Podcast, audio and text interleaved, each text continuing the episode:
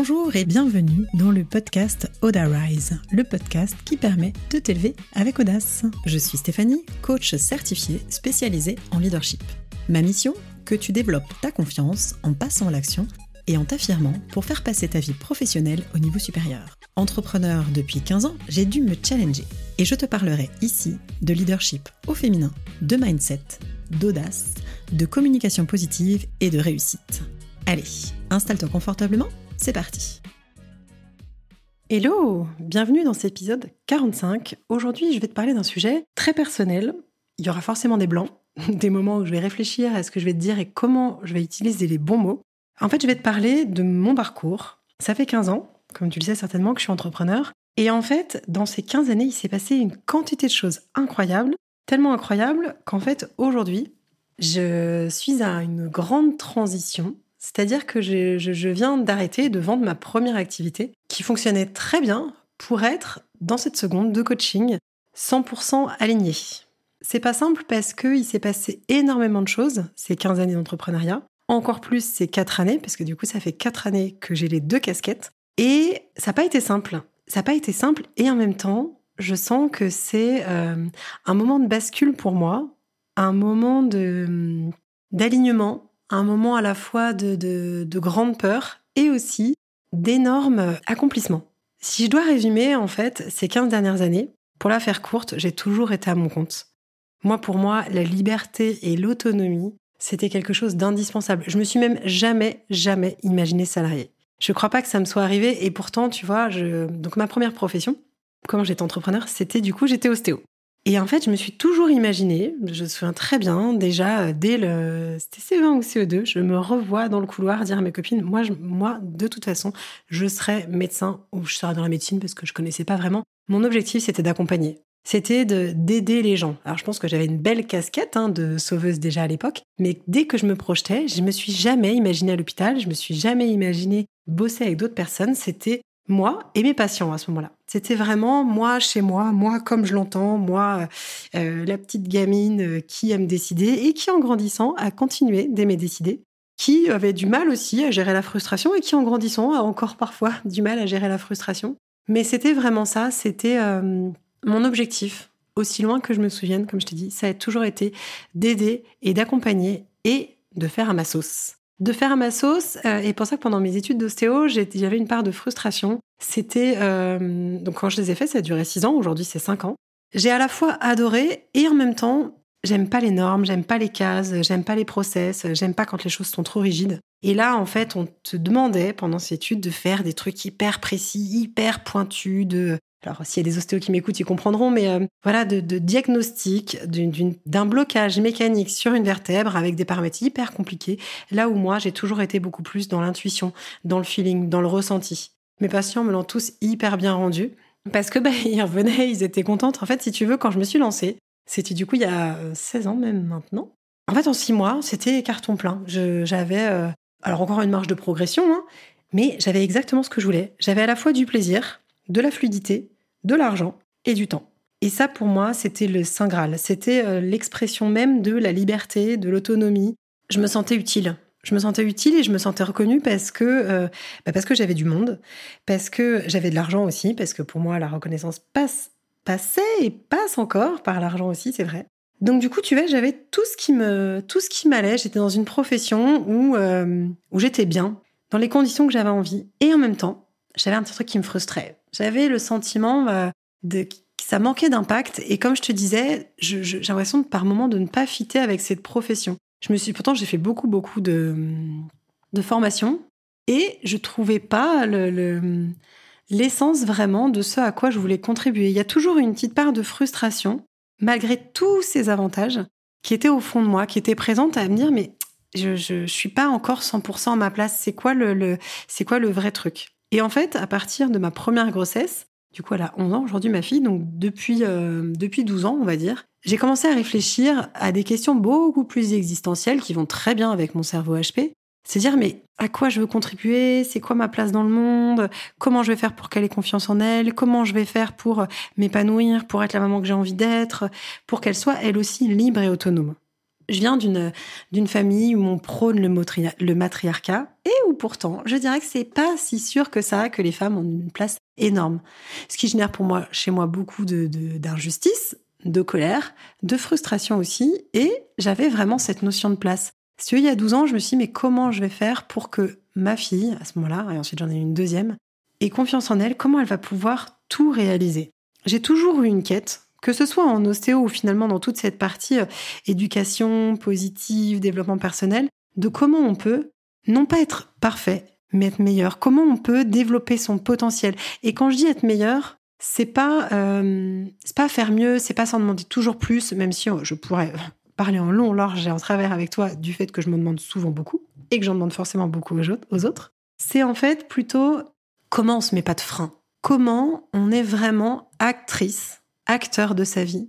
Comment on ne gâche pas ces, ces jours, ces semaines, ces mois, ces années présents ici? Pour moi, il y a une notion non pas tellement de, c'est pas tellement la performance. Tu vois, moi j'ai été euh, quand j'étais jeune très très euh, euh, très sportive, beaucoup de sport, toujours de la compétition, et c'est un truc que pendant des années j'ai détesté. Le fait de s'en demander toujours plus, d'aller, mais ça n'empêche que c'est quand même ce que je suis au fond de moi, mais pas dans le pas dans le côté individualiste, pas dans le côté faut faire toujours mieux et puis on va se flageller si on n'y arrive pas, plutôt dans, dans l'amélioration continue. C'est plus ça. Mais l'amélioration par rapport à, cette notion de, de bien-être et d'équilibre. L'objectif, c'est pas juste de se dire, bon, bah alors du coup, euh, je parle anglais, je parle pas anglais assez bien, bah du coup, je vais continuer les cours et je vais en faire et je vais m'en demander et je vais être euh, jamais satisfait de ce que je suis. Non, c'est plutôt de se dire, comment, plus ça va, plus je vais être libre. Comme je te disais, la liberté, c'est hyper important pour moi. Comment je vais être aligné et en fait, au bout de ces années d'entrepreneuriat et surtout d'ostéo, je me sentais que j'étais pas complètement alignée, que j'étais pas complètement à place. Donc j'ai fait des formations, j'en ai fait plein dans différents domaines. Et avec ma première grossesse, il y a aussi une énorme partie que je ne connaissais pas, même si en ostéo j'avais une approche très euh, très émotionnelle, très énergétique, euh, que qui me sert d'ailleurs aujourd'hui hein, dans mes coachings. C'est vraiment euh, à un moment, je me suis dit, il y a quand même une histoire de, de place, de posture, il y a un truc qui se joue. Et j'ai découvert, euh, d'abord après cette naissance, le pilate. Je me suis formée au pilate. J'ai donné des cours de pilates. J'ai adoré donner des cours de pilates. Je l'ai fait pendant 4-5 euh, ans. C'était pour moi la suite complémentaire de la partie ostéo parce que ça travaillait sur la posture. Ça travaillait sur la posture, ça travaillait sur les muscles profonds. Ça permettait justement d'améliorer que ce soit euh, le sommeil, la qualité de vie, la souplesse, la force aussi. Et surtout, ce que j'aimais par rapport à l'ostéo, c'est qu'il y avait un côté autonomie. C'était que je montrais ou je faisais faire des exercices que les gens pouvaient reproduire chez eux sans mon intervention. Parce que ce que j'ai compris assez vite, c'était que la partie qui me frustrait dans l'ostéo, c'est que je, ne voulais pas sauver les gens, je voulais rendre les gens autonomes. Et le travail de l'ostéo, si tu y es déjà allé, c'est qu'en fait, c'est l'ostéo qui bosse. Donc oui, bien sûr, on est là pour être point d'appui, ce que je retrouve aussi beaucoup dans le coaching. Et ça n'empêche que euh, tu peux pas te faire tes manip ostéo tout seul. Tu peux avoir conscience de ton corps, et ça c'est hyper important, et c'est aussi le lien que je faisais avec le, avec le pilate. Tu peux avoir conscience de ton corps et ne pas réussir à te bloquer. Ce que j'ai compris aussi dans toute cette approche énergétique et émotionnelle du corps, c'était que euh, si tu ne levais pas les blocages émotionnels, tu aurais des blocages mécaniques qui reviennent tout le temps. C'est aussi pour ça que je me suis intéressée ensuite à tout ce qui était développement personnel. Ma première porte d'entrée, après le pilate et après la naissance du coup de ma fille, ça a été de me pencher sur tout ce qui était éducation positive. J'ai adoré. J'ai tellement adoré que j'ai eu un blog qui a cartonné. On était 30 000 sur Facebook à un moment. J'étais hyper contente. Je n'avais qu'une envie, c'était de transmettre, de partager, d'expliquer ce qui m'animait.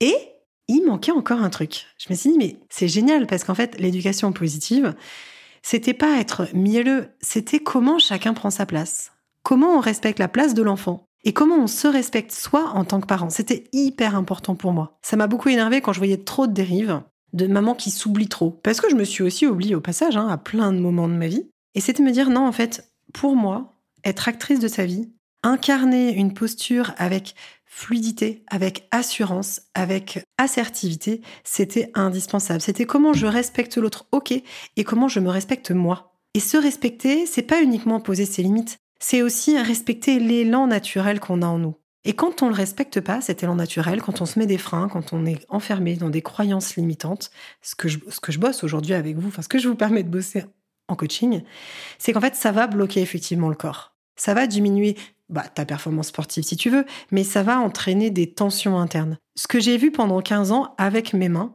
et dans ce que tous mes patients m'ont raconté, c'était ça. C'était que ces tensions internes parlent de la différence entre qui tu es, ce que tu vis, ce que tu as envie de vivre, ce que tu fais. Et je dis pas que c'est simple. Je dis que je me sentais frustrée en ostéo de pas aller plus loin, de pas proposer plus. Et c'est pour ça que le coaching m'a beaucoup interpellée. Quand j'ai découvert, en fait, grâce à l'éducation positive, le développement personnel, parce que je me suis dit, OK, c'est chouette de s'occuper des enfants, mais pour bien accompagner les enfants, parce que quand je te dis que je me suis intéressée à l'éducation positive, c'est qu'en fait, j'ai aussi été formatrice.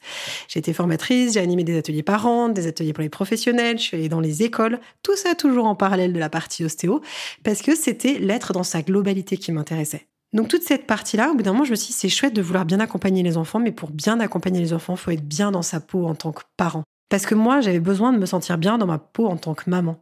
L'éducation positive, c'est l'autonomie, la responsabilisation, c'est euh, la liberté aussi, et le fait de faire attention aux autres.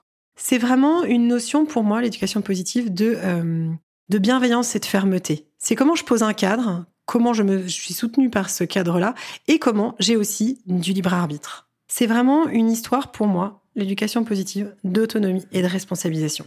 Qui dit autonomie et responsabilisation dit aussi gestion des émotions. Et là encore, je faisais des boucles sur la partie ostéo. Pendant ces 15 ans d'ostéo, je pense que euh, mes patients ont vu évoluer au fil des pratiques, au fil de mes formations, au fil de mes découvertes, aussi bien mon discours que ce que je mettais. Beaucoup, puisque là j'ai terminé, m'ont dit mais qu'est-ce qu'on va faire sans vous? Comment ça va se passer? Ça m'a énormément touchée parce qu'en fait, j'ai insufflé quelque chose autour de, des prises de conscience, autour de la psychologie. Mais j'avais envie de plus. Je dis pas que j'ai pas eu peur, et je vais y revenir, mais j'avais envie de plus. Le développement personnel, pour moi, c'est vraiment comment on prend sa place. Comment on va gérer ses émotions Et moi, j'ai eu beaucoup de colère, beaucoup de peur, beaucoup de frustration. Je suis encore en train de continuer à les, à les, à alors pas les gérer, mais à faire avec, à m'écouter. Comment on s'écoute en fait? C'était vraiment ça. C'était aussi bien sur la partie ostéo que sur la partie coaching, c'est qu'est-ce que tu as au fond de tes tripes qui a besoin de s'exprimer pour que tu te sentes pleinement vivante, actrice? Et donc j'étais frustrée pendant ces 15 années, même si ce métier était fabuleux, même si les patients me le rendaient, me le rendaient j'allais dire au centuple, même si j'avais une liberté financière et de temps qui était top, j'avais envie d'autre chose. J'avais envie à un moment de partager toutes ces clés que j'avais découvertes sur la confiance, sur l'estime, sur la communication, sur le potentiel qu'on peut exploiter, sur comment on est acteur de sa vie. C'était vraiment en fait pour moi une façon de sortir de la passivité du traitement entre guillemets ostéo parce que bien sûr il y a des prises de conscience mais ça n'empêche que comme je te disais les blocages mécaniques tu peux pas les lever tout seul. C'était en fait euh, une recherche d'impact. J'avais envie de transmettre. Dans cette éducation positive, j'ai fait pas mal de conférences et alors les conférences, c'est un truc qui m'éclate. Quand je dis que ça m'éclate, c'est quelque chose que je fais en mode one woman show. Si tu ne m'as jamais vu, je t'assure, je n'exagère pas en disant ça. C'est le moment où je me sens vivante, vibrante. Partager, transmettre, c'est comme en coaching. Les coachings individuels ou de groupe, c'est ça. Je donne énormément parce que j'ai envie de faire bouger les lignes, de faire bouger les lignes des femmes, parce que je me sens une responsabilité immense, parce que je suis une femme, parce que j'ai une lignée de femmes au-dessus et que je me dis qu'en faisant bouger mes lignes, je ferai bouger les leurs, parce que j'ai deux filles et que j'ai envie qu'elles se sentent capables de tout réaliser. Donc on parle, elles sont rigolotes parce que du haut de leurs 11 ans et 8 ans, elles me disent régulièrement, mais maman, tu nous saoules à parler positif tout le temps. Euh, euh, ou, quand je me mets en colère, elle me dit, mais maman, oui, je sais qu'on a le droit de se mettre en colère, mais là, quand même, ça va pas. Parce que bien sûr, je ne suis pas du tout parfaite. Il y a encore plein de choses que je ne sais pas, que je ne fais pas. Et j'ai quand même envie de transmettre ce que je sais déjà, ce qui permet d'avancer, ce qui permet d'aider, ce qui permet de prendre sa place. C'est comment on va développer son potentiel. À ma petite échelle, en fait, ce que j'ai envie de permettre, c'est d'aider cette notion d'égalité homme-femme Jamais, jamais j'aurais pensé dire ça. J'étais plutôt euh, anti-discours euh, féministe parce que j'avais l'impression qu'on faisait un amalgame entre euh, la femme et l'homme. C'est-à-dire en fait, la femme a des qualités qui sont différentes, a un potentiel qui est différent de celui de l'homme. On a tous des polarités masculines, féminines. Et moi, le discours qui dit que la femme doit être un homme comme les autres, je ne trouve pas que ce soit le juste discours. Et c'était l'amalgame que j'avais fait. Ça n'empêche qu'aujourd'hui, plutôt que d'égalité, d'ailleurs, c'est peut-être d'équité dont on va parler, c'est de se dire on ne fera pas les mêmes choses, mais par contre, chacun a une place. Et ça, c'est fondamental pour moi, c'est à ça que j'ai envie de contribuer aujourd'hui. Mon cheminement, ça a quand même été dix longues années à chercher finalement quel était mon fil rouge, à démêler la pelote, de me dire attends, dans tout ce que tu... Parce que tout me passionne. Non, c'est pas vrai, pas tout. Mais tout autour de l'accompagnement me passionne. Il y avait le corps, il y avait les émotions, la partie énergétique. Euh, je me suis formée aussi sur l'alimentation, sur la respiration. Il y avait ce besoin de mouvement, de liberté, qui est vraiment pour moi un lien énorme entre l'ostéo et le coaching. Dans l'ostéo, on te dit le mouvement, c'est la vie. Eh bien, je trouve qu'en coaching, c'est exactement pareil. C'est le mouvement, c'est le changement. Le coaching, c'est ça. Donc en fait, il y avait ce fil rouge que j'ai fini par trouver. C'est-à-dire que pendant dix ans, je me suis dit, mais c'est pas possible, Stéphanie, tu pars dans tous les sens. Attends, t'as quand même fait euh, un truc en éducation positive, t'as été prof de pilates, t'as fait des formations en nutrition, euh, en énergétique, euh, sur la respiration, et là maintenant encore le coaching. Et finalement, à un moment, je me suis dit, mais ça y est, je suis arrivée là où je... Alors pas forcément, non, j'aime pas dire ça. Je, ne suis pas arrivée là où j'avais envie d'être. Je suis, parce que je pense qu'on évolue constamment, je suis là où je me sens 100% bien aujourd'hui. J'ai passé 4 ans avoir les doubles casquettes d'ostéo et de coach. Je t'avoue que je me suis un peu épuisée parce que j'arrivais pas à choisir, j'arrivais pas à assumer, moi aussi qui dit faut assumer, faut être actrice, etc. Je faisais les deux, j'arrivais pas à lâcher parce que c'est dur. C'est dur de lâcher le connu, confortable ou inconfortable, comme on veut, pour se lancer dans l'inconnu. Parce que même si ce coaching, c'était quelque chose qui m'animait, dont je parlais en long, en large et en travers, je pense que j'ai saoulé une quantité de, copines, de potes avec tout ça, c'est ce qui me fait vibrer. C'est ce qui est au fond de moi. Mais entre assumer que c'est au fond de moi et me dire je lâche ce qui fonctionne, je lâche un business qui tourne hyper bien pour aller vers quelque chose où il y a tout à construire, ça n'a pas été simple. C'est pour ça qu'il m'a fallu ces quatre années pour progressivement, brique par brique, asseoir une nouvelle posture, parce que c'est pas la même, une posture de thérapeute ou une posture de coach, parce que c'est pas pareil, même dans la démarche commerciale, dans la capacité à vendre, dans comment tu te fais connaître, dans le réseautage, dans la structuration. Genre, en tant qu'ostéo, c'est, c'est très simple, hein. surtout il y a 15 ans, j'ai posé ma plaque, six mois après, je n'avais fait aucune action particulière, j'avais du monde. J'avais du monde et je vivais très bien mon activité. En coaching, aujourd'hui, ça ne fonctionne pas comme ça. Aujourd'hui, il y a besoin d'être visible, il y a besoin de se montrer. Donc j'ai dû lever plein de freins qui m'ont permis, grâce à ce développement personnel, d'arriver là où j'en suis aujourd'hui. C'est-à-dire que pendant 4 ans, je pense qu'en moyenne, j'ai dû bosser entre 45 et 50 heures par semaine, ce qui est loin de mon quotidien idéal, parce qu'en fait, puisque je te disais que mon objectif, c'est l'autonomie et la liberté, moi, pour moi, la richesse, c'est d'avoir du temps. Donc j'ai fait pendant ces 4 années les deux casquettes pour me rassurer, pour éviter d'avoir à décider. Et là, en décembre dernier, je me suis dit, c'est plus possible. À un moment, il va falloir que je sois 100% alignée pour trouver mon équilibre pro-perso, pour avoir de la sérénité, pour avoir de l'énergie, pour avoir plus de temps avec mes filles, pour avoir plus de temps pour mon couple. Et pour ça, j'ai dû dépasser ma peur du manque, je te le donne en mille, la peur de manquer d'argent. Parce que même si le coaching, c'est ce qui m'anime depuis 4 ans, ce qui me rapportait le plus d'argent, c'était la partie ostéo. Et en fait, si tu veux, je suis passée de deux tiers d'ostéo avec un tiers de coaching à se dire, là, c'est là, fin juin, j'ai décidé, je ne fais que du coaching. Parce que c'est ma place, parce que c'est là où j'excelle, parce que c'est là où je m'éclate. C'est ça qu'il va falloir que je développe. Et pour le développer encore plus, à la hauteur de mes ambitions, j'ai dû lâcher de façon transitoire quelque chose qui me rapportait plus que ce que j'ai aujourd'hui. J'ai dû me faire confiance. Alors certains me disent Stéphanie, putain, t'es hyper courageuse euh, quand même à 40 ans de tout relancer, de tout redémarrer, t'avais avais déjà une activité qui tournait hyper bien. Bah ouais. Et en même temps, j'ai envie d'être 100% alignée, 100% honnête avec ce que je veux. J'ai pas du tout envie, ceux qui me connaissent euh, rigoleront quand je dis ça, je n'aime pas, je ne veux pas une vie où je me contente. Je ne veux pas une vie où je passe mon temps à faire des compromis avec mes envies. Alors oui, clairement, je te dis, je suis hyper exigeante. Hyper exigeante avec moi et forcément, je vais pas te mentir, avec les gens qui m'entourent. Comme je le suis aussi en coaching, parce que j'ai envie de te pousser, que tu ailles encore plus loin. Quand on me dit que je suis courageuse, j'écoute, je sais pas si je suis courageuse ou si je suis folle, mais ce qui est sûr, c'est qu'en fait, c'est un vrai choix que je pensais faire plus tard et que je n'ai plus eu envie de reculer. Parce que pour moi, c'est indispensable d'être libre, d'être heureuse et d'être épanouie. Et pour ça, ça passait par ce choix difficile qui aujourd'hui me prouve quand même chaque jour que j'ai eu raison. J'ai fait une transition, là ces six derniers mois, en diminuant progressivement toute la partie ostéo et en le, euh, en le transmettant à la collaboratrice qui est avec moi depuis déjà, je sais plus si ça faisait 5 ans ou 6 ans. Je suis partie en confiance avec que des patients qui ont été d'une gentillesse, d'une douceur, d'une bienveillance euh, dans leurs mots, dans leur reconnaissance. Alors ça a été pas évident, parce qu'effectivement, il y en a plein qui m'ont dit mais comment on va faire sans vous? Et en même temps, à un moment, il faut se faire passer en premier. Tu vois, moi, mon gros travail, c'est qu'avec ce niveau d'exigence, j'oublie parfois aussi de me faire passer en premier. Et là, j'ai décidé que mon objectif n'était pas de, de passer à côté de ma vie, c'était vraiment de d'incarner ce que je prône tous les jours, qu'il est possible d'avoir ce quotidien idéal en se donnant les moyens. Donc je te cache pas, c'est une prise de risque. Heureusement, mes filles ne font pas leurs études aujourd'hui, mais en attendant, je sais que les, par rapport aux objectifs que je m'étais déjà fixés, je les ai déjà atteints. Je suis alignée avec mes choix. Je dis pas qu'il n'y a pas de peur. Je dis pas qu'il me reste pas encore des choses à construire. Loin de là.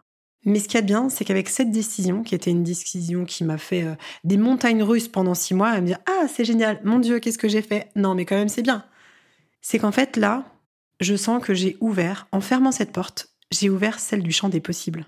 Là où je restais à un niveau qui ne me satisfaisait pas sur le développement du coaching, là, tout est possible. Là, tout est en train d'augmenter, de se construire, parce que j'ai laissé de l'espace. Parce qu'à un moment, j'ai décidé que je n'avais plus peur de manquer d'argent, de manquer de sécurité. J'étais prête à m'engager pleinement. Je ne dis pas que ça a été facile, je ne dis pas que ce sera facile, je dis que ça vaut le coup. C'était ça que j'avais envie de partager avec toi. Les hauts, les bas. L'importance des choix que tu fais tous les jours. Ces choix qui te guident vers toi. Parce que moi, je fais partie de la team solution. Je suis convaincue qu'il y a toujours des solutions. Et c'est pas, pas parce que j'en suis convaincue que je n'ai jamais peur que je n'ai aucune émotion.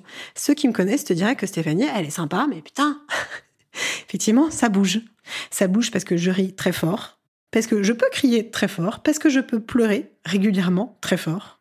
Je fais partie, avec ce cerveau HP, de la team je suis trop. Bah ouais, mais en fait, je n'ai pas envie de cette vie où je m'oublie, d'une vie où je ne vais pas vers mes rêves. C'est hyper important parce que pour moi, on n'a qu'une vie et j'ai envie de la vivre pleinement. Si toi aussi tu as fait des choix, ou si tu es en train de faire des choix, ou si tu as besoin d'un coaching, n'hésite pas à me contacter. Je serai ravie de discuter avec toi sur Instagram, en message, peu importe. Parce que je suis convaincue que tout est possible, qu'il y a toujours des solutions et qu'on peut toujours avancer vers ses rêves. Le principal, c'est de commencer à noter tes rêves pour pouvoir avancer. J'espère que cet épisode en toute intimité t'a plu. Si c'est le cas, tu peux me laisser 5 étoiles, c'est le moment promo. Et bien sûr, tu peux le partager à une copine qui a besoin de l'entendre. Je te dis à très vite.